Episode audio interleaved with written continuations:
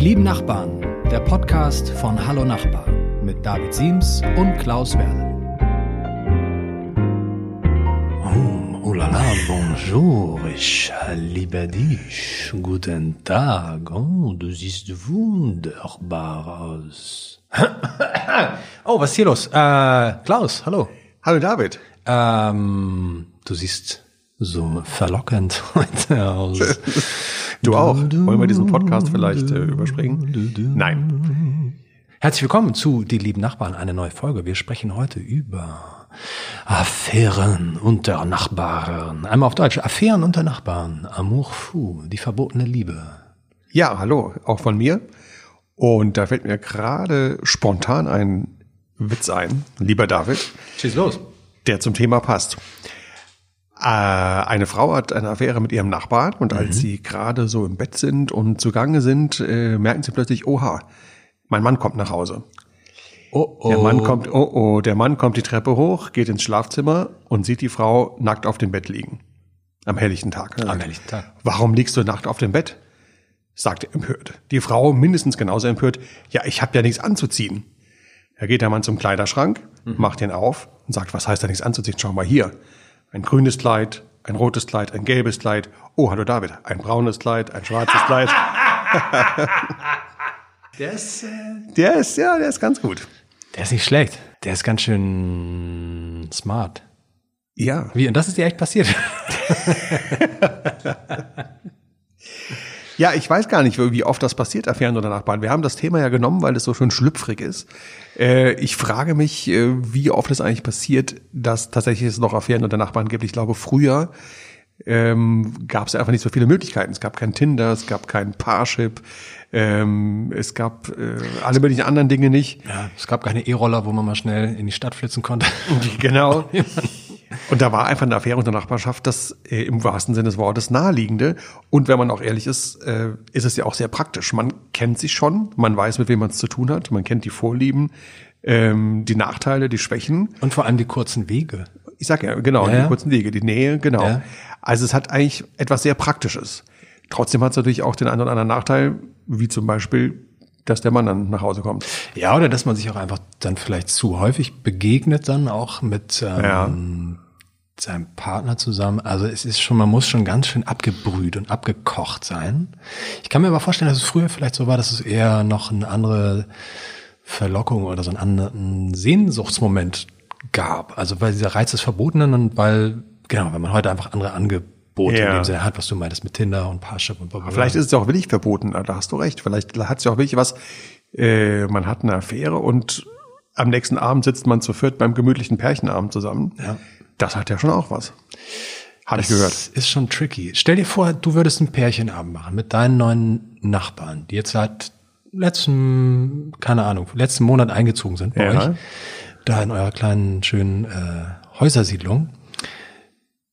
Und ich habe irgendwann, irgendwann, irgendwann hat mir mein Vögelchen ins Ohr gezwitschert, dass du, dass du Jennifer Lopez ganz gut findest. Was würdest du machen mit Jennifer, wenn J-Lo in deine beschauliche Nachbarschaft zieht? Das würde ja irgendwas mit dir machen wahrscheinlich. ja, ich wäre natürlich hellauf begeistert. Ja. Ähm, ich würde wahrscheinlich gar nichts machen. Also außer natürlich nett sein, aufmerksam, kompli viele Komplimente. Ähm, und ich wäre natürlich sehr froh, dass sie da ist. Aber ich bin, glaube ich, generell nicht so der Typ für Affären. Und du? J-Lo würde wahrscheinlich zu dir sagen, don't be fooled by the looks that I got. I'm still, I'm still Jenny from the block. Obwohl ich jetzt hier in der schönen Einfamilienhaussiedlung.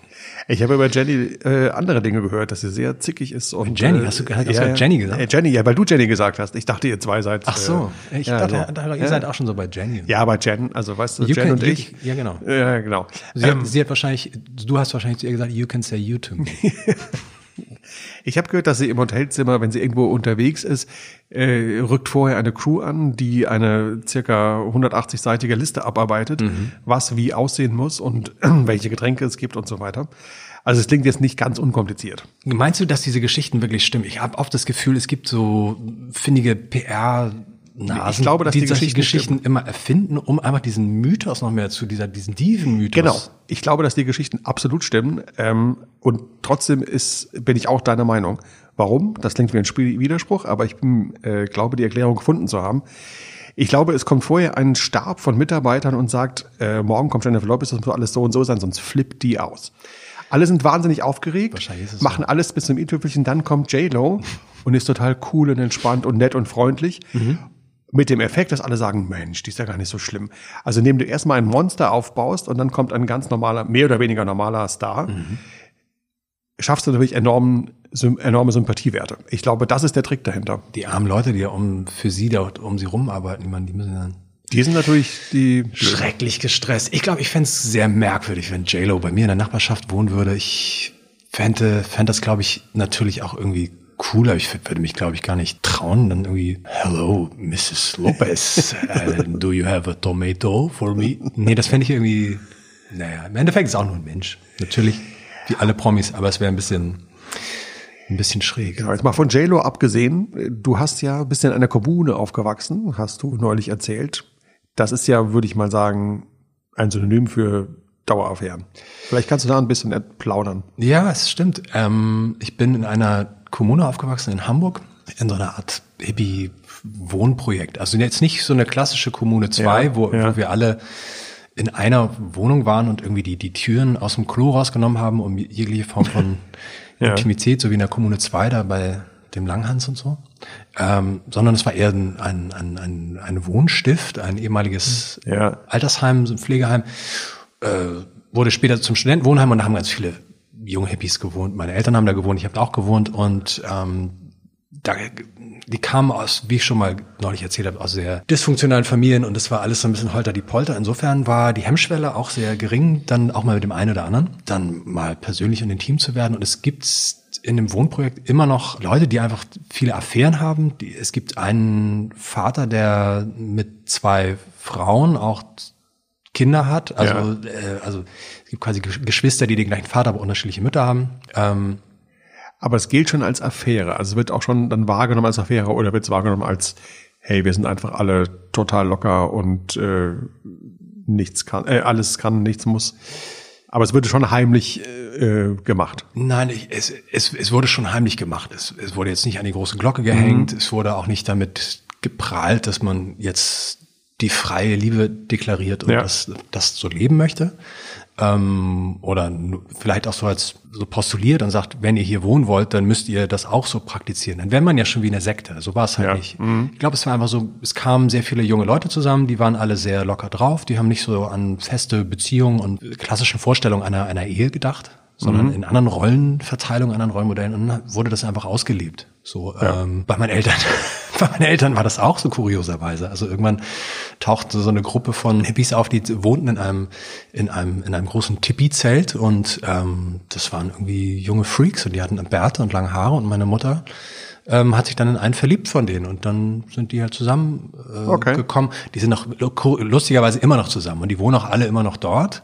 Also die haben alle sehr schnell Frieden gemacht mit dieser Situation. Das ist ja super. Und ähm, für mich als Kind, wie das dann immer oft so ist als Kind, erscheint einem das völlig normal. Und erst, erst wenn man selber älter wird und ähm, sich so anguckt, wie lebt man eigentlich und äh, mit dem Partner und mit den Nachbarn merkt man sich, ah, okay, es war doch ganz schön schräg und irgendwie merkwürdig und ähm, aber es war irgendwie, weiß nicht, eine Form vielleicht sogar progressiv und fortsch- fortschrittlich und modern und so, aber es war auf jeden Fall ähm, Spannend. in der, in der Rückbetrachtung ein bisschen, äh, bisschen, bisschen crazy einfach. Ja. Genau.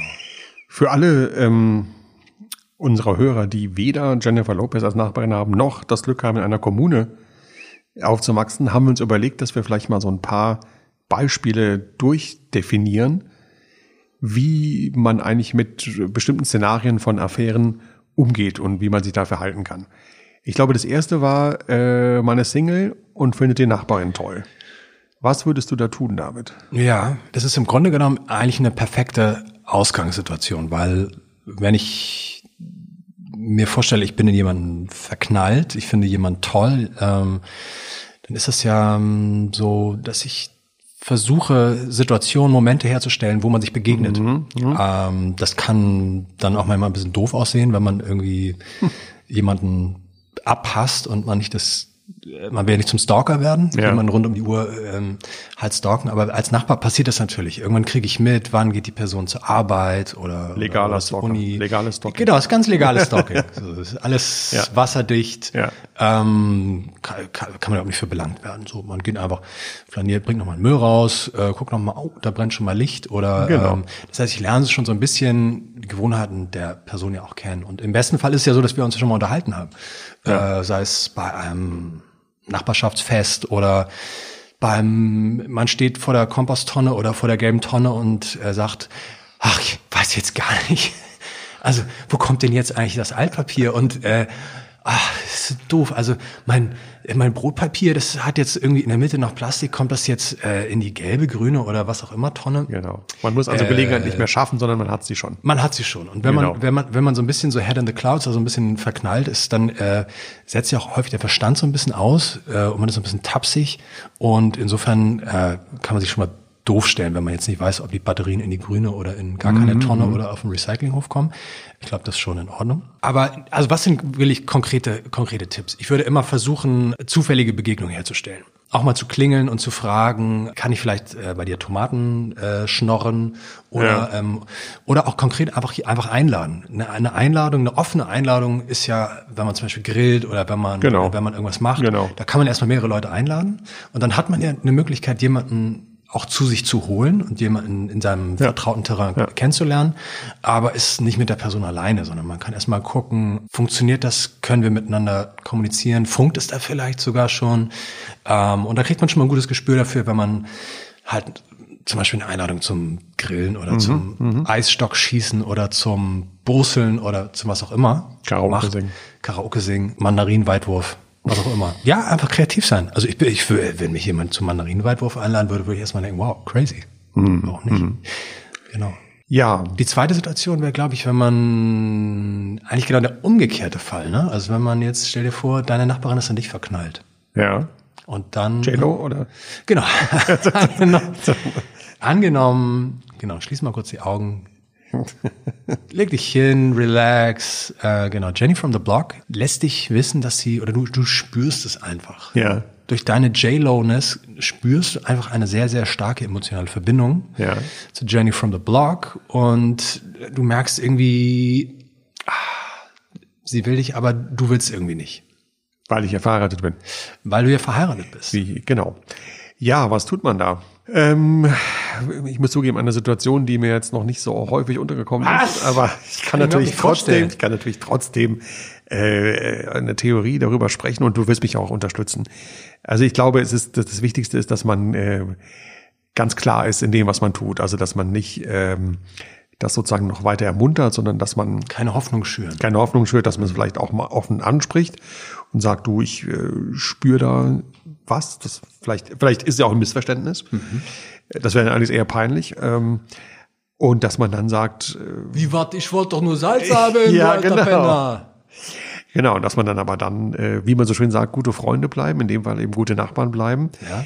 Ja, und dann aber im, sozusagen im täglichen Miteinander klare Grenzen zieht. Also das höfliche Ablehnen, die höfliche, höfliche Ablehnung. Ja, ich glaube aber, dass es äh, in der Nachbarschaft, einerseits ist es schwieriger, weil man sich ja dann auch danach noch öfter sieht. Ja, das ist das Nervige. Andererseits glaube ich, ist es, äh, macht es die Dinge auch ein bisschen einfacher, weil durch dieses öfter sehen kann man ja auch immer wieder zeigen, ich bin dir nicht böse oder ähm, ich nehme dir das nicht krumm, sondern kann sozusagen bewusst auch demonstrieren, dass man weiterhin an einem normalen Zusammenleben interessiert ist. Ich glaube, man kann durch ganz einfache Mittel auch äh, gewisse Signale schicken. Also wenn man sich zum Beispiel auf der Straße begegnet, äh, so, oh, ich habe meinen Schlüssel vergessen. Und so einfach mal äh, umdrehen oder ganz schnell flüchten oder einfach mal mit, mal mit einer Schaufel schnell ein Loch im Garten buddeln und sich reinlegen Ja. und warten, bis die Genau.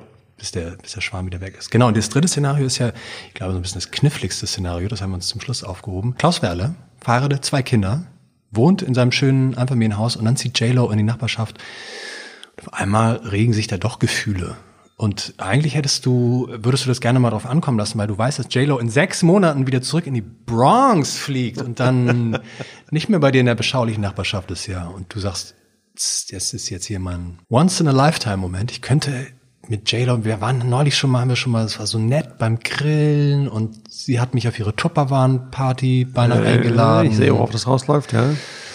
Und dann hat sie gefragt, ob ich nicht noch mit beim Curling-Turnier so und ähm, was machst du denn dann? Ja, dann ist ja eigentlich, äh, weiß ich nicht, da muss man eigentlich gar keine Tipps mehr geben. Also ich muss, das ist ja dann eine Entscheidung, die nur, die bei mir liegt, das ist eine moralische Entscheidung, die hat ja nichts mit, ja. nichts mit äh, Nachbarn zu tun. Ähm, Schade, ich dachte, du gibst jetzt so eine, so eine Anleitung zum Anleitung Nee, zum erzähl du doch mal, was würdest du denn dann machen? Boah, keine Ahnung. Ich versuche gerade, ich versuche gerade das Pendant zu J-Lo zu finden, für mich persönlich. Aber ja, soll ich dir helfen? Ja, sag doch mal. Ich, äh, ich überlege gerade, also du bist ja so ein großer, äh, schlanker Typ. Mit, Alter, jetzt bin ich gespannt, was kommt. jetzt bin ich wirklich gespannt. Uma Thurman? Nicht schlecht. Nicht Siehste? schlecht. Das, Lust, Siehste? das Lustige ist, krass. Und das haben wir nicht abgesprochen. Das ist, finde ich, jetzt echt krass, dass du Uma Thurman sagst, weil ähm, meiner Frau wird manchmal nachgesagt, dass sie, also vor allem früher häufiger, wird so ein bisschen nachgesagt, dass sie ein bisschen Ähnlichkeit mit Uma Thurman hat. Ach, da sieh mal einer an. Boah. Uma Thurman, Uma Thurman ist großartig. Siehst du, also Uma Thurman zieht ein. Uma Thurman zieht ein, ähm, äh, wieso? Ich würde einfach äh, völlig frei von irgendwelcher Moral, würde ich da einfach äh, all in, wie beim Poker. Und wenn ich dann, wenn irgendwelche dumme Sprüche kommen von Nachbarn, würde ich sagen, wieso, das war doch meine Frau. Und dann, ach so, das war ja gar nicht meine Sehr Frau. geschickt, sehr geschickt. Äh, ich dachte, das wäre meine Frau, weil die sehen sich ja so ähnlich. Und Sehr ähm, gut. Ja. irgendwie so würde ich mich dann, mich dann rausreden. Rausreden ist ein gutes Stichwort, wenn es um Affären und geht. Ja, rausreden ist immer gut. Uma Thurman. Wow. Du hast mich echt jetzt auf Gedanken gebracht. Was macht eigentlich Uma Thurman? Sie lebt getrennt von Ethan Hawke schon seit langem. Ist sie wieder in Beziehung? Sehr gut, das werden werde wir, das mal- werden wir recherchieren. Ich werde das mal herausfinden.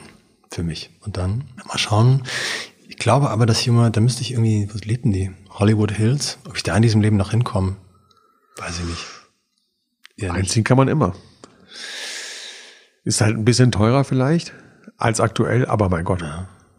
Also Klaus Werle will darauf hinaus, bleiben Sie uns treu als Hörer und Hörerin dieses wunderschönen Podcasts, damit wir schön und reich werden und dann ziehen wir alle gemeinsam, machen wir eine Polonaise der Liebe und ziehen alle in die Hollywood Hills mit unseren, mit den Fans von den lieben Nachbarn. Vielleicht können wir da mal eine Folge aufnehmen, keine Ahnung. Das klingt gut. Dann, Ich bin dabei.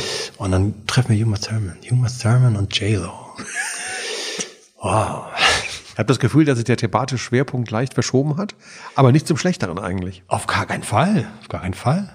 Ähm, Thurman. Du siehst, ich bin, ich bin völlig. Ich glaube, wir müssen jetzt mal abbrechen an der. Stelle. Ich sage mal Tschüss. Danke fürs Zuhören und David träumt noch ein bisschen Ich von, von Uma weiter. Thurman. Okay. Au revoir, auf Wiedersehen. Ciao, ciao.